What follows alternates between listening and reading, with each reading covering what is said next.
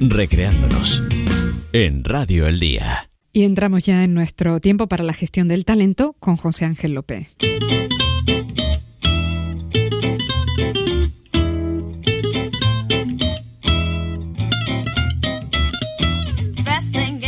Con nuestro especialista en psicología del liderazgo, y vamos a seguir analizando la película En Busca de la Felicidad, ese largometraje de 2006 basado en hechos reales, protagonizado por Will Smith con la resiliencia, con el esfuerzo, con la superación como asuntos clave. Hasta el momento hemos observado desde el liderazgo los primeros compases de esta película y ahora vamos a seguir avanzando. José Ángel, buenos días, bienvenido. Hola, buenos días. Bueno, y hemos contado la vida de Chris Gardner, hemos contado la vida de, este vendedor con grandes cualidades, pero al que no le ha acompañado la suerte, ¿no? Con un trabajo que apenas le permite mantenerse o mantener a su familia. Ya hemos visto cómo se ve separado de su mujer, tutelando a su hijo mientras se la ingenia para ir diseñando una, una vida mejor. Y ahí va superando obstáculos. Sí, sí, eh, en que algo importante está eh, eh, que está basado en hechos reales, ¿eh? y eso nos puede pasar a cualquiera y de hecho nos pasa a muchas personas por un lado y, y por otro lado esa situación en la que él no se plantea si la vida es justa o no, porque ya habíamos comentado en otros programas que la vida ni es justa ni lo deja de ser, si no es la vida, sino que él la afronta. Según van viniendo cosas, él mm, basándose en sus propias capacidades y en la creencia que tiene de lo que puede conseguir, se empeña en afrontar lo que viene. Yo creo que esos dos temas son importantes, ¿no? Basado en hechos reales y su capacidad de resiliencia, lo que llamo ahora resiliencia, de afrontar la vida tal como viene. Bueno, pues el caso es que Chris Gardner, que es el protagonista, está convencido de que quiere intentar convertirse en agente de bolsa y superando las circunstancias logra que sea admitido en un programa de entrenamiento de una importante compañía. Pero las dificultades le van a seguir acompañando a lo largo de toda la película, que todavía nos dará de sí para algún programa más, y son esos aprietos, esos inconvenientes los que le van retando continuamente. Vamos con el primer fragmento de hoy. En la escena padre e hijo juegan en torno a una canasta de baloncesto y el crío, bueno, expresa su deseo de convertirse en jugador profesional, ¿no? Y es el padre el que en un primer momento trata de quitarle la idea de la cabeza. Cuando observa la reacción del chico, aguanta un instante ahí en silencio, parece que se lo piensa mejor y ocurre esto. Eh, Nunca dejes que nadie te diga que no puedes hacer algo. Ni siquiera yo. ¿Vale? Vale. Si tienes un sueño, tienes que protegerlo. Las personas que no son capaces de hacer algo te dirán que tú tampoco puedes. Si quieres algo, ve por ello. Y punto.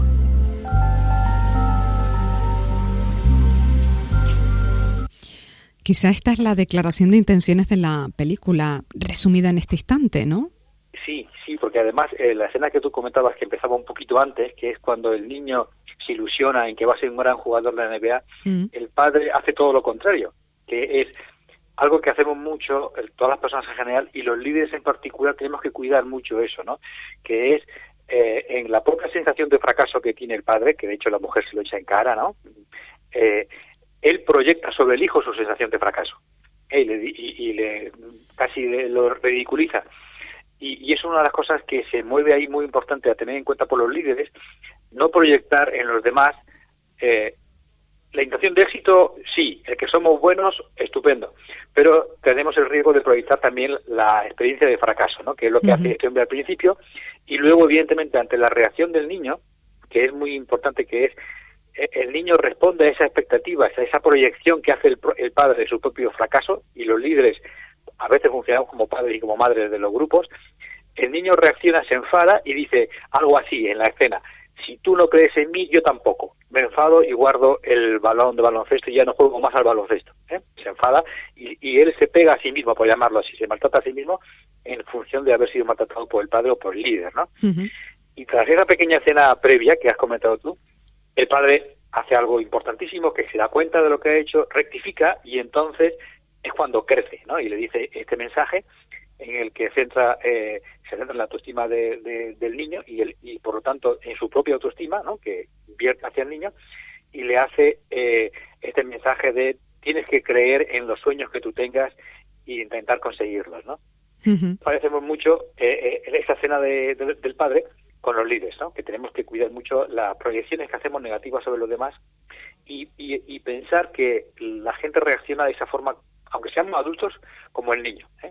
Si tú no crees en mí, pues vale, yo doble ración, tampoco voy a ser un fracasado y voy a boicotear todos nuestros proyectos.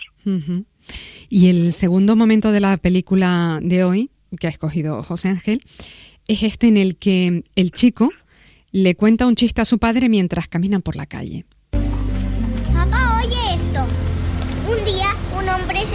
Estaba ahogando en el agua y pasó un barco y le dijo, ¿necesita ayuda? Y dijo, no, gracias, Dios me salvará. Y pasó otro, ¿necesita ayuda? No, gracias, Dios me salvará. Y se ahogó y fue al cielo. Y dijo, Dios, ¿por qué no me has salvado? Dios contestó, te mandé dos barcos, tonto. ¿Te ha gustado? Mm, sí, muy gracioso, en la mano. Sí, muy gracioso, dice el padre, ¿no? Rápidamente caminando. ¿Qué te llamó la atención del diálogo, del chiste? Bueno, primero, eh, que maravilloso escuchar la voz de un niño eh, cuando cuenta un chiste, ¿no? Ahí se está divirtiendo y qué ingenio tiene, ¿no? Y, eh, y, luego que resume de alguna forma toda la película, lo que estamos hablando, ahí el niño en este chiste, ¿no? Eh, eh dice, la vida es como es y, y, nosotros podemos quejarnos de la injusticia o, o hacer cosas, dice, si, si es que te mandé en varios barcos, ¿no? Haberte subido a ellos, ¿no? Y, y entonces este niño, primero, el uso del sentido del humor que tiene, ¿no? En una situación muy trágica, eh, en la que el padre está metido en sus propios problemas, pero es capaz de eh, reflejar esa, esa anécdota, ese cuento, ¿no? Eh, nosotros somos los dueños de nuestra vida, el control lo tenemos dentro y, y, podemos decidir, como ha hecho en el chiste, sí, quejarnos de la vida o tomar el barco que se nos pone delante, ¿no? Que podemos que esperar a que los demás nos resuelvan las cosas, que, que no es malo pedir ayuda, pero mm, siempre que nosotros mantengamos el protagonismo y la, conciencia de que en realidad el control lo tenemos nosotros mismos. ¿no? A veces es verdad que la vida nos lleva a situaciones en las que los demás nos pueden ayudar, pero, pero es eso, ayuda. Lo tenemos nosotros, lo debemos tener nosotros. Bueno, pues nos quedamos con estas ideas claras de estos dos cortes que hemos escuchado hoy. Te agradecemos mucho, como siempre, José Ángel, el tiempo que nos dedica. Encantado, muchísimas gracias a ti y a vosotros. Ya saben que a José Ángel lo pueden encontrar en el Centro de Psicología y Salud de Canarias en la calle Juan Pablo II, número 15, por encima de la Plaza Weyler en Santa Cruz de Tenerife. Lo dicho, José Ángel, feliz fin de semana, un abrazo.